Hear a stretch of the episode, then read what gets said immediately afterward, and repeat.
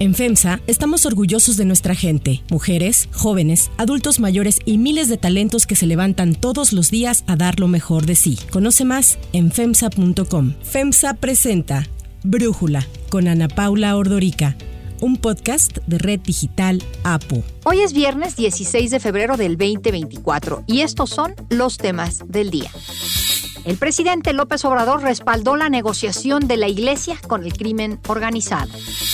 40 millones de dólares en pinturas de reconocidos artistas podrían ser destruidos si no se garantiza la vida de Julian Assange.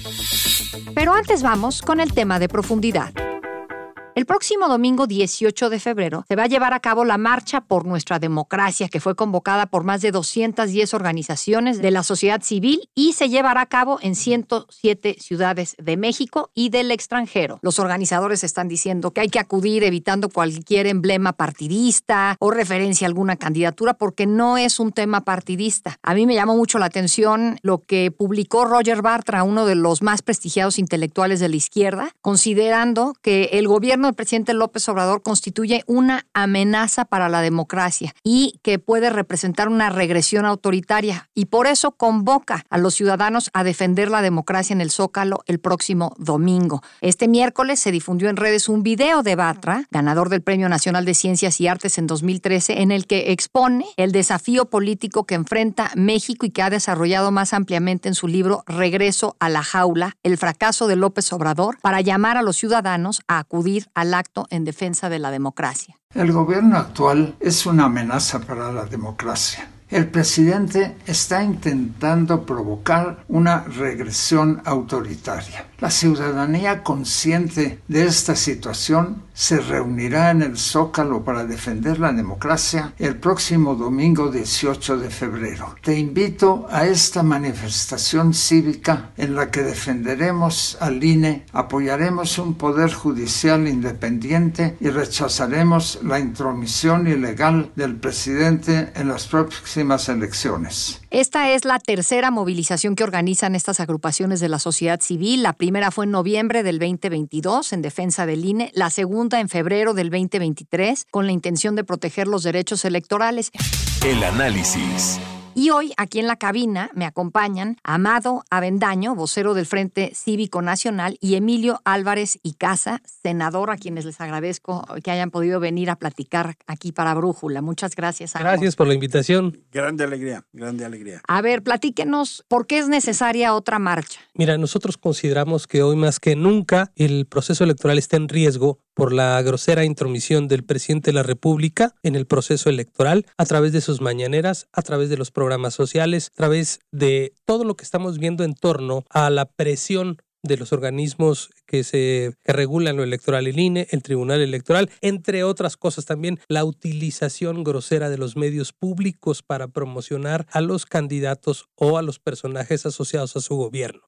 Senador Emilio Álvarez y Casa, esto no es una movilización de la oposición. Siento que el presidente lo que trata de decir es, si vas a la marcha es porque estás en contra de mi gobierno. Es una movilización que estamos invitando a todas las personas que quieren defender la democracia. No es una movilización partidaria, es una movilización ciudadana y si va gente de Morena, del PRI, del PAN o sin partido, bienvenidas todos y todos. El tema de la defensa de la democracia, en mi entendimiento, va más allá de los colores. Y sí, esta movilización es hermana, como tú bien decías, Ana Paula, de las dos anteriores. De la del INE no se toca en noviembre del 22, como bien dijiste, y la de la defensa de la Suprema Corte y de las movilizaciones para derrotar el Plan B. ¿Qué era el Plan B? Esta reforma constitucional electoral ilegal o este cambio de leyes y el cambio del juego. Ahora en realidad esto es una respuesta legal, una respuesta pacífica, civilizatoria contra el plan C. ¿Qué es el plan C? Es la amenaza a nuestra democracia en términos de destruir el Poder Judicial, de destruir al INE, de destruir los incipientes avances que hemos tenido en nuestra democracia, que mucho trabajo nos han costado. Y como dijo Amado, tiene que ver con el cambio de reglas de lo que hemos vivido. Durante años luchamos para que los gobiernos no se metieran en las elecciones de manera ilegal. Y ahora todos los días vemos a este gobierno encabezado por el presidente metiéndose al proceso electoral de manera pues casi obscena. Y por eso es momento de defender nuestra democracia. Hacemos un llamado a la gente a que no lleven ni banderas de partidos, ni logotipos de candidata o candidato alguno. Pero pueden ir políticos. Claro que sí, como ciudadanos, son ciudadanos, les pedimos que vayan de rosa y blanco. Por supuesto, es que tienes los cualquier persona que esté en un partido político es ciudadano y tiene derechos políticos. Lo único que les insistimos es que no es un evento partidario, es un evento ciudadano y el sello es, déjame decirlo así, ¿cuál es la bandera? Lleven banderas de México. Ese sería el mejor signo porque ahí cabemos todas y todos. Ahora, yo creo que las dos marchas que ya ocurrieron fueron muy exitosas. Sí. Eh, sí se vio, a mí me gustó mucho, por ejemplo, la marcha en la defensa del INE. Bueno, las dos realmente, porque fueron defensas de instituciones, no de personas. Sí. Antes en México habíamos visto, pues que si salían a marchar, estoy pensando este, a finales de los noventas por Cuauhtémoc Cárdenas, O el o desafuero de después López por Obrador. López Obrador, sí. Y ahorita no, no han sido marchas por personas, sino por instituciones. Ahora aquí la democracia es una institución, pero siento que es más este, un concepto. Y el presidente se vende a sí mismo como demócrata. Y yo esto que dijo Tatiana Cloutier, que para qué la marcha, que iba a ser un fracaso de alguna forma, que no iba a tener a mucha gente, pero dijo que las demandas de la manifestación, como el voto informado, ya se cumplen con las conferencias del presidente Andrés Manuel López Obrador, cuando sabemos que pues, las conferencias del presidente ni informan, son parciales y están plagadas de mentiras. Todos los días, el presidente de la República informa a la sociedad desde todos los espacios, a través de las diferentes ruedas de prensa y de todos los mecanismos posibles. Salimos y sale la gente de diferentes este, partidos y todo a pedirle a la gente que se informe. Entonces, Amado, ¿tú cómo resumirías las demandas de esta marcha? Mira, nosotros lo que vimos realmente con sorpresa desde la primera ma- manifestación fue el hecho de que la gente sí entiende lo que es la democracia. Es un concepto medio abstracto, pero sí entiende que tiene que ver con un concepto construido por nosotros mismos. Es decir, la credencial de elector como tal representa 30 años de lucha por la consolidación de la democracia en el país. Es su documento de identidad. Imagínate que esa credencial de elector pierde su valor como tal, pierde todo lo que significa. Detrás de esa credencial de elector hay mucho que le representa algo a la ciudadanía y que la hizo salir a marchar tres veces ya por el mismo concepto, la democracia, que además la democracia engloba la paz, la justicia,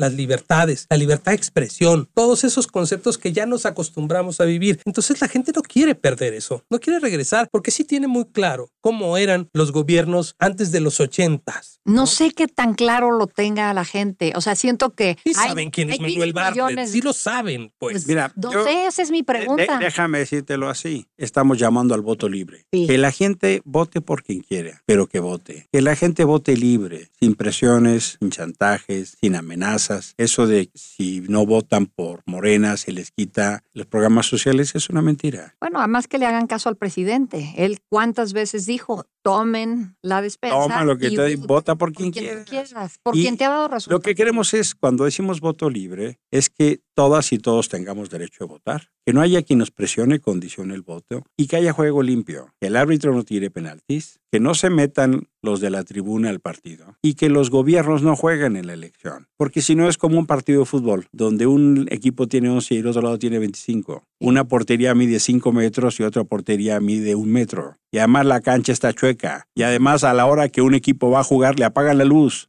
Es decir, el juego limpio. Y eso tiene que ver con las reglas básicas de la convivencia. Si vemos un proceso amenazado, Ana Paula. Sí. Si vemos una elección de estado en marcha.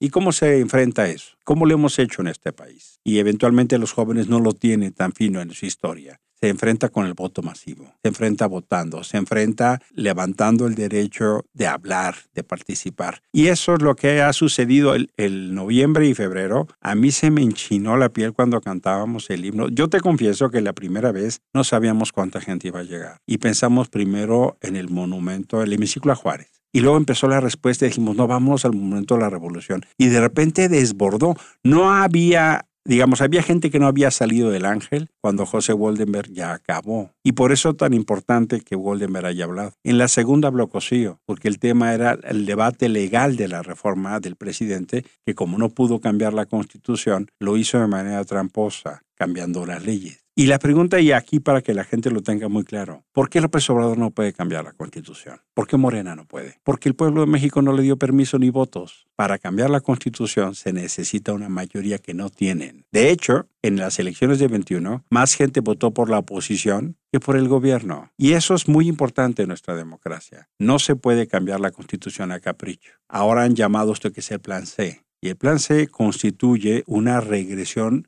de miedo en nuestra democracia. Por ejemplo, quieren que los consejeros y los magistrados electorales sean electos por votación. Sí, pero el presidente propone la mitad. Quieren que los ministros sean electos. Sí, pero entonces vamos a tener ministros que van a recibir la orden de no le muevas ni una coma. Estamos viendo un conjunto de paquetes. Hoy están en la Cámara de Diputados. es un poco en contra de las 20 reformas que presentó el presidente o de algunas de esas 20. Es en contra de la regresión democrática de este país.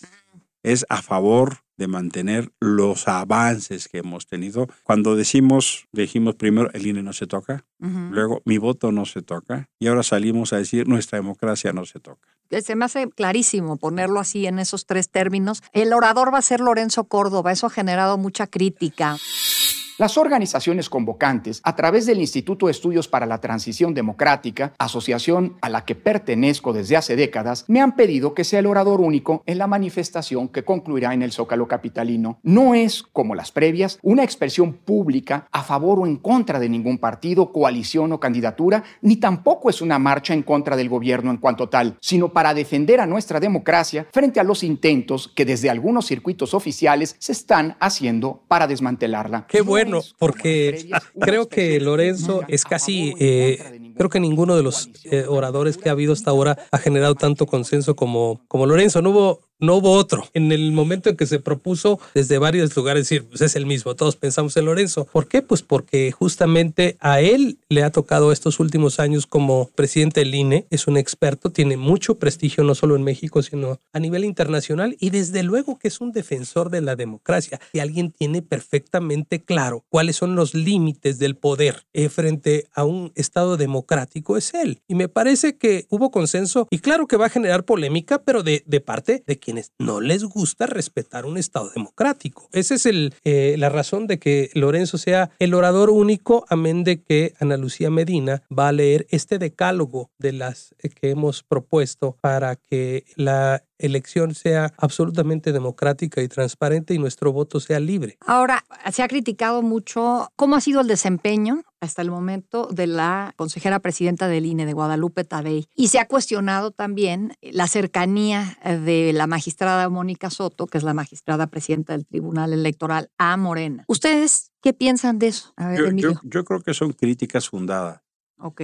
Y veo en las actuaciones la duda fundada. Estamos en pleno proceso electoral y Guadalupe Tadei ha despedido a gente clave en los procesos electorales. Estamos en pleno proceso electoral, dirían, ya zarpó el barco y siguen cambiando gente. Mira, las direcciones ejecutivas del INE son fundamentales y en construir el consenso con el Consejo, ella hizo nombramientos, pues yo te diría arbitrarios, de gente que no tiene experiencia, no tiene el perfil y no tiene la capacidad. Por ejemplo, es la primera vez en 15 años que los capacitadores electorales se van a territorio sin uniformes, sin chalecos, sin teléfonos celulares, porque no estuvieron a tiempo los contratos, no estuvo a tiempo la operación. Ese es el costo de poner a gente que no sabe. Han quitado, por ejemplo, al que era el titular del programa informática que hacía el PREP, el programa resultados preliminares. Sí. El INE eso ya lo hacía súper bien. Sí, ¿para qué quieren ¿Para qué se ponen el hilo negro con gente que no tiene experiencia? Y hay un fenómeno que es innegable de el intentar colonizar por parte de Morena al INE. Hay otros consejeros que están, déjame decirlo así, en nado sincronizado. Por ejemplo, ¿en qué? En que no vieron los miles de millones de pesos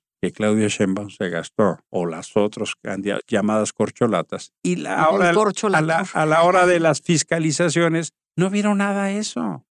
Y entonces no hay sanciones. Es decir, el árbitro empieza a debilitarse porque empieza a tener simpatías o una parte del Consejo del INE con ciertos actores políticos. Eso lo que hace es cambiar las reglas del juego y por eso hay tanta preocupación con Guadalupe Tadei y con Mónica Soto. Mónica Soto, que hoy es la presidenta del tribunal, llega después de una ruptura interna donde se le da golpe al presidente del tribunal y ella es muy cercana. Aquí se le conoce como Gutierritos. Oh, ah, el que era presidente. Gutiérrez. Sergio Gutiérrez Gutiérrez. Ajá. sí. Y es el, representante de Morena ante el INE y el que lleva las gestiones. Puedo estar o no de acuerdo con lo que resuelvan las autoridades, pero lo que no puede hacer es ponernos en riesgo. Lo que no puede hacer es tener decisiones parciales. Y por supuesto, hemos salido a defender al INE, lo vamos a seguir defendiendo. Y una de las maneras de defensa es señalar las cosas que no están siendo debidamente juzgadas o actuadas. ¿Cuánta gente esperan ahora? Decías, eh, Amado, que la marcha pasada, o de- no sé si lo decías tú, Emilio, pero la marcha pasada no sabían bien cuántas personas iban a llegar y a la mera hora fue mucho más. Ahora están contemplando que va a haber más gente. Mira, hay ya 100 ciudades. 117. 100 ciudades en México, nota. 17 en el. En, En en el el ex- extranjero. ¿En el de- extranjero cuáles? en el, ah, tengo el- Washington, Madrid, Es- eh, Los Ángeles, Barcelona. Austin, Barcelona. Y es gente que es mexicana, que mexicanos en el exterior que van regularmente al- a los consulados o a las representaciones de. México en el exterior, pero es el mismo entusiasmo que nosotros notamos. ¿Por qué? Porque nosotros no hacemos un trabajo como si fuéramos partidos, simplemente abrimos la convocatoria y ponemos un correo electrónico. Quien quiera registrar su ciudad, regístrela aquí, pero para saber que está registrada y que no son fake, Ujú. te mandan el permiso que solicitaron ante la autoridad local, donde dice que solicitaron el espacio para esta movilización, te mandan una copia por correo, entonces tú ya sabes que ya están. Esos son los que ya están contabilizados. Por eso se siguen acumulando y seguramente para este domingo llegaremos a las 120. Nunca sabemos cuánta gente va a llegar, siempre nos sorprende, pero como nosotros no, No, tenemos no les da miedo que se les vayan muchos a lo de Sheinbaum. Francamente no. Bueno, pues No, preguntando, yo ella se, va a ella se va a registrar ante el INE el mismo día, más Creo o que menos es en la tarde. misma hora. Ah, No, en la tarde. Creo que es en Seguro. la tarde. Mira, el gobierno de la ciudad eh, va a organizar un concierto con Paquita la del barrio. Que sea. Ya no saben qué hacer. Ya Bueno, no saben qué yo hacer. vi lo que dijo Mario Delgado. Dijo, no pensamos así cuando le preguntan que si era para restarle atención a la, a la marcha. Dijo, no lo pensamos así, pero tampoco no creemos que vaya a estar muy lucidita la marcha. Eso dijo. Pues no, no lo pensamos así, pero pues tampoco no creemos que vaya a estar muy lucidita. Entonces, la gente está interesada en lo que hacemos nosotros. Pudimos haber hecho otra cosa y de todos modos lo hubiéramos opacado. Eso dijeron las dos veces Mira, anteriores. yo, Ah, yo la verdad les agradezco su nosotros, espontánea y no esperada con- colaboración. ¿no? Yo les agradezco porque dicen tal cantidad de sandeces que la gente se enoja. ¿No? Y la gente dice, oye, pero como ayer la pobre Tatiana, uno decía, esta pobrecita, mira, mejor que le haga caso. a Tatiana su- Cloutier. Tatiana Tatiana Cloutier, Cloutier. que le haga caso a su hermano, ¿no? Manuel, Ah, que, que sí. ha, ha mandado un par de expresiones públicas, poquito para que se ponga en orden. Ajá. Y Mario Delgado, y en fin. Al que extraño, fíjate, es a López Obrador. Sí. Es- No les vez, ha hecho eh, publicidad. esta vez sí ha estado muy, muy, muy... Nomás nos ha estado haciendo ojitos, pero nada más. No, no, no, no, nos ha, no, no ha contribuido como las dos anteriores. No, no. Y nos manda Mario Delgado, pues la verdad, yo creo que ya aprendieron, ¿no? Ya, yo creo que ya, ya aprendieron, pero mira, yo lo que noto es que hay una preocupación. Y la, la verdad, y te lo digo muy abiertamente, lo he dicho muchas veces, yo creo que a ellos les preocupa más que esto sea un movimiento partidista, más que sea, como ellos dicen, que una simulación. De hecho, Xochitl Gálvez no va a ir a, este, a esta No, movilización. no sería. ¿Y, Álvarez Maínez? no sé, pues es bienvenido, todo el mundo es bienvenido, pero Ok. eh, Yo creo que es, es- no sería adecuado que fuera Xochitl. No, no, no, Porque no va a ir. entonces se desvirtuaría y ya no sería una marcha por la democracia, sino una marcha por Xochitl y a fuerza. Mira, yo creo que hay más gente que va en defensa de la democracia que en defensa de partidos. Hay una resistencia a la partidocracia, eso es real. Y eso es justamente lo que yo creo que le preocupa más al gobierno, que la gente se movilice. Más Sí. que los partidos políticos, realmente lo que no pueden controlar es que la gente se movilice de manera espontánea. ¿Cómo logras tú? Ni ellos, ni pagando, ni haciéndole como quieran, pueden lograr una movilización espontánea en 120 ciudades de México y el mundo Nunca. tres veces. En la historia del país ha pasado eso. O sea, me preocupa que la, la- la de marcha este, por el INE y de alguna manera, con todo y todo, se lograron infiltrar en el INE o que se mimetizara a sus intereses Sí, de alguna forma. sí, sí, sí. Y luego la Suprema Corte, pues van en esa ruta. Ya, ya, man- ya mandaron a su ministra eh, Lenia Brad- eh, Bartlett. del presidente, ¿no? Exacto. Y, y Ya sí, tienen tres. hay, hay un claramente. intento de, de controlar todo, hay un intento de dominar todo, y es por eso digo que es una regresión. Pero- Teníamos de ese México. ¿Por qué no, no, no se logra eh, aclarar que esto no es en contra de el presidente, sino en contra de ese control que se pretende sea casi absoluto. Lo que no queremos es el, el autoritarismo.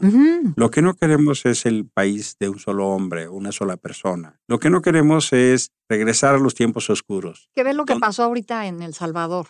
Por ejemplo. Nayib Bukele se fue reelecto en, en un proceso completamente ilegal, pero los salvadoreños están orgullosos de lo que está pasando en su país. 58 de 60 escaños. ¿Cuál es esa democracia?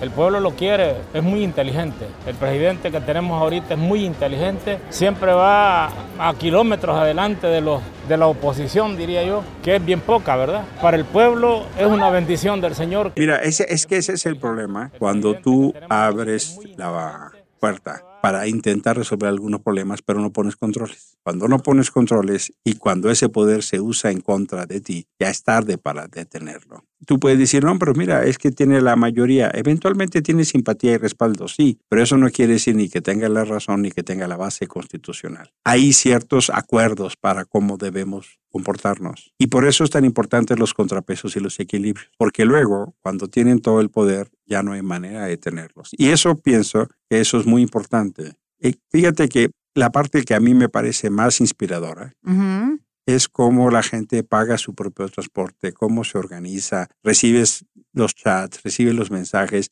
Ningún partido político ha organizado 120 expresiones simultáneas en plazas, en ciudades.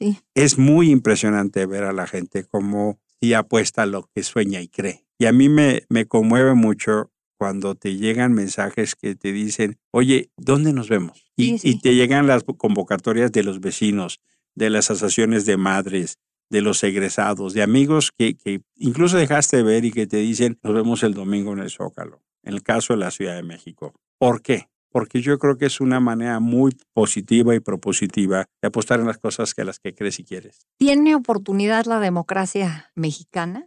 Por supuesto que tiene. O sea, o no sé si la pregunta podría ser, ¿tiene oportunidad Xochitl Galvez? Mira, eh, lo más importante es la democracia, porque eh, nosotros estamos en defensa de la democracia. Xochitl es un producto de la intervención ciudadana en los procesos democráticos, incluso dentro de los mismos partidos, porque fueron las organizaciones de la sociedad civil quienes motivaron esa apertura de los partidos políticos para que hubiese un proceso interno con reglas y que finalmente si no concluyó donde debería fue por las declinaciones, pero finalmente eso lo impulsamos nosotros. Entonces, me parece que nosotros seguimos en el camino de la democracia, no quitando el dedo del renglón. En otras circunstancias, si nosotros no hubiésemos salido a marchar desde el 13 de noviembre, cuando los partidos, si tú te recuerdas, estaban rota esa alianza, mm, estaban, sí, sí. estaban dispersos, fue justamente esa movilización la que los hizo juntarse nuevamente y en enero reiterar que iban a ir juntos y ahí empezó otra vez este proceso de reunificación democrática en una alianza entre la ciudadanía y los partidos para justamente rescatar el camino democrático. Yo veo nuestra democracia en riesgo, la veo en amenaza, veo la intención de regresar a las épocas oscuras de un solo pensamiento, una sola decisión, una sola visión de país. El partido hegemónico y el partido de un solo hombre. Y, el partido donde el gobierno se viste de partido. Eso probablemente las personas jóvenes no lo conocen. No. Pero hoy lo que estamos viendo es cuando un gobierno que debería ser para todos, con recursos públicos para todos, está beneficiando a sus candidaturas, a sus expresiones y usando los recursos públicos en su beneficio. Y por eso es tan importante que se entienda que los gobiernos son para todos. Los gobiernos tienen que trabajar para todos por igual, sin preferencia y no como pasa hoy incluso, por ejemplo, hasta en Canal 11, que promueven los, la currícula, la historia de vida de los candidatos de gobierno. Eso está mal porque eso no es juego parejo. No. Porque. No, bueno, si hubiera pasado eso en los tiempos en que López Obrador se muere. Además, eh, se hace con nuestros impuestos. Sí, sí, ¿Y por qué con nuestros impuestos vamos a beneficiar a partido alguno? No, los impuestos son para las medicinas, para la seguridad, para educación, para, educación, para eso son los impuestos. Y hay una parte que se da para los procesos electorales. Pues mira, desafortunadamente los han gastado a, pero a manos llenas, ¿no?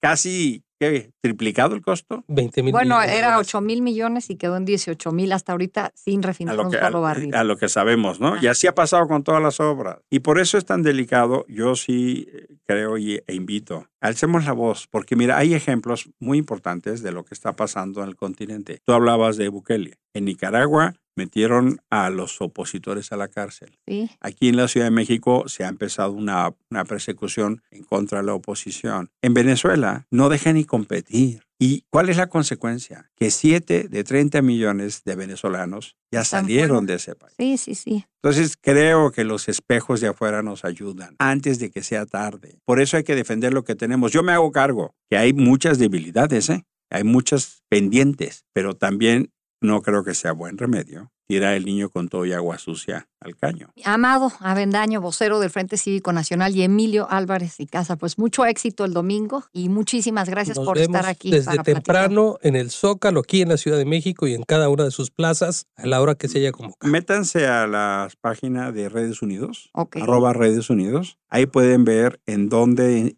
en su ciudad va a ser la manifestación y pueden recibir información que les va a llamar ahora y después a la información y la reflexión. Redesunidos.com. Redes Unidos por MX. Por MX. Redes Unidos por MX.com. Ok, buenísimo. Muchísimas gracias. Gracias, Gracias a ti. Antes de continuar, quiero pedirles que en la plataforma que nos escuchen, ya sea Spotify, Apple Podcast, la que sea su favorita, que por favor nos califiquen, de preferencia con cinco estrellas, y que también compartan el podcast y comenten lo que les gusta, lo que no, lo que sienten que le podemos mejorar. Ahí en Spotify hay la posibilidad de comentar. Todo esto es para que podamos seguir creciendo y ofreciendo el podcast para ustedes sin costo. Hay otras noticias para tomar en cuenta. 1. Pacto con criminales. Aunque el presidente Andrés Manuel López Obrador dijo que la responsabilidad de garantizar la paz y la seguridad en el país es del Estado, respaldó las negociaciones que la Iglesia Católica confirmó ha llevado a cabo con grupos de narcotraficantes en Guerrero. respaldaría que sigan estas conversaciones, estas Sí, negociaciones. el todos crimen. los que pueden ayudar. Lo hace eh, la iglesia, me consta, en Michoacán y lo hacen en, en otras partes. El gobierno respaldaría, apoyaría de alguna manera que eh, para que sigan estas eh, Sí, conversaciones, estaría nosotros presente. Lo vemos bien, lo vemos muy bien. Nada más que nada de eh, acuerdos que signifiquen eh, conceder impunidad, privilegios, licencias para robar. Y es que en los últimos días, obispos y sacerdotes en Guerrero decidieron negociar y pactar con el narco para que frenen los ataques en Chilpancingo, este municipio que ha visto un aumento en la violencia por asesinatos de transportistas y amenazas a la población en general. 2. Protesta por Assange. Andrei Molotkin, un artista ruso que vive en Francia, presentó su Dead Man's Switch, el switch del hombre muerto. Y es una especie de caja fuerte con obras de arte de diversos artistas que contiene 16 piezas de arte de Picasso, Rembrandt y de otros reconocidos pintores, valuadas en 40 millones de dólares, y prometió destruirlas si Julian Assange, el polémico fundador de Wikileaks, muere en la cárcel. Para cerrar el episodio de hoy los dejo con música de Shakira.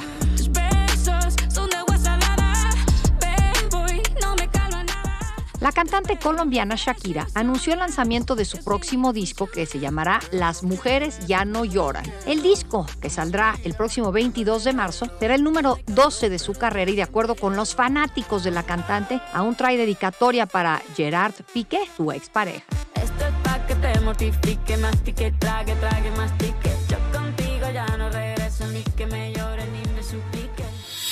Yo soy Ana Paula Ordorica. Brújula es una producción de Red Digital APO. En la redacción, Ariadna Villalobos. En la coordinación y redacción, Christopher Chimal. Y en la edición, Cristian Soriano. Los esperamos el lunes con la información más importante del día. Que pasen por lo pronto un muy buen fin de semana. Oxo, Farmacias ISA, Cruz Verde, Oxo Gas, Coca-Cola FEMSA, Invera, Torrey y PTM son algunas de las muchas empresas que crean más de 245 mil empleos tan solo en México y generan valor parte de FEMSA. FEMSA presentó Brújula con Ana Paula Ordorica, un podcast de Red Digital APO.